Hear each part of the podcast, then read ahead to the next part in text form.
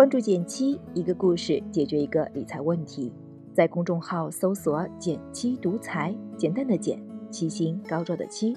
关注后回复“电台”，是本电子书，请你免费看。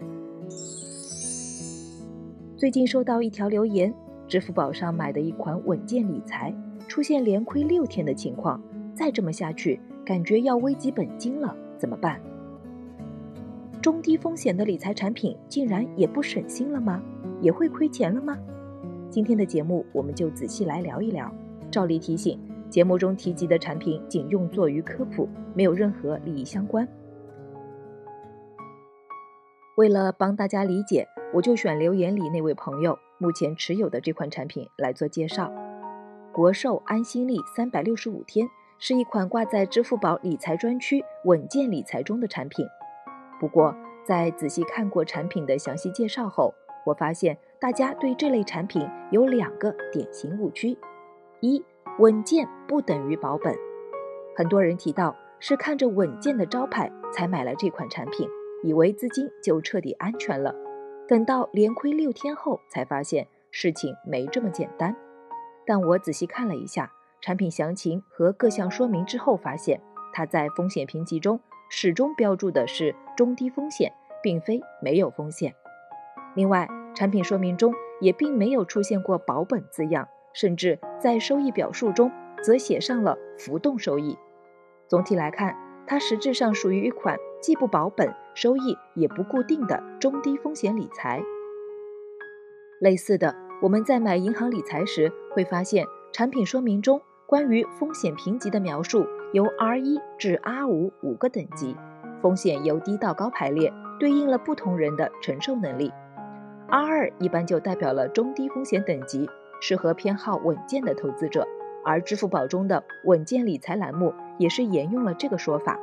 但需要注意的是，即使是在 R 二等级的银行理财说明中，也标注了非保本。所以中低风险等于稳健，但并不等于保本。二。中间下跌不等于到期亏钱。以前我们买理财都是买一个固定期限，到期把本金和收益给我们，几乎没有亏过钱。那现在这些会亏的产品是风险更高了吗？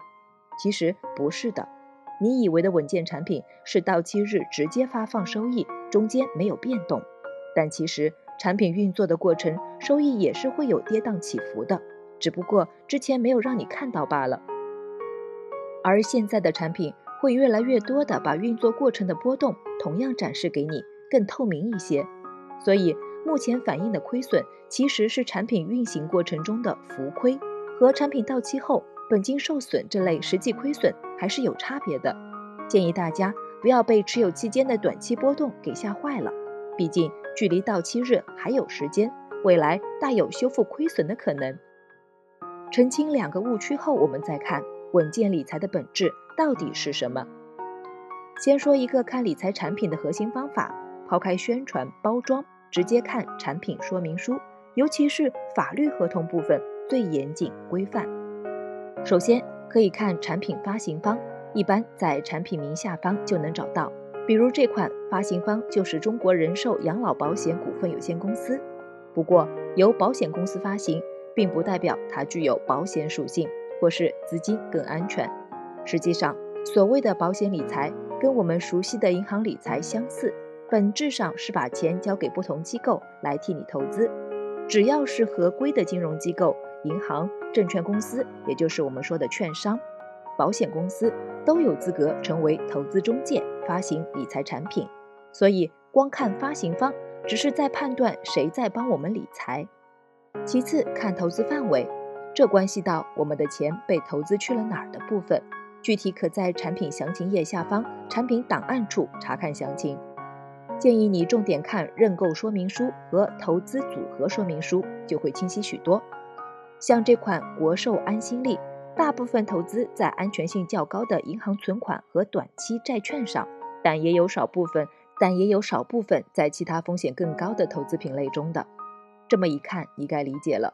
我们看似买的是一款理财产品，但本质上是买了一篮子投资品，而这些投资品不论风险高低，实际上每天会在相应市场发生价格波动。这也是你的投资收益每天会有涨跌的原因。说到这，你可能会问，为什么最近很多稳健的产品都有下跌呢？其实这主要和市场环境有关。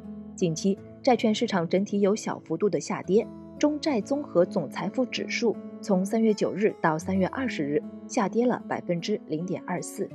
不过，虽然短期有波动，但如果我们把时间拉长，看过去十年的数据，债市整体都是在上涨的，涨跌波动也不会像股市那么剧烈，还是比较稳健的。具体到我们所购买的产品上，你也不用一跌就慌。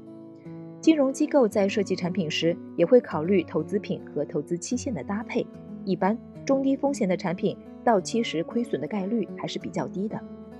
另外，根据这个投资方向和投资比例，你也可以进一步确认投资风险。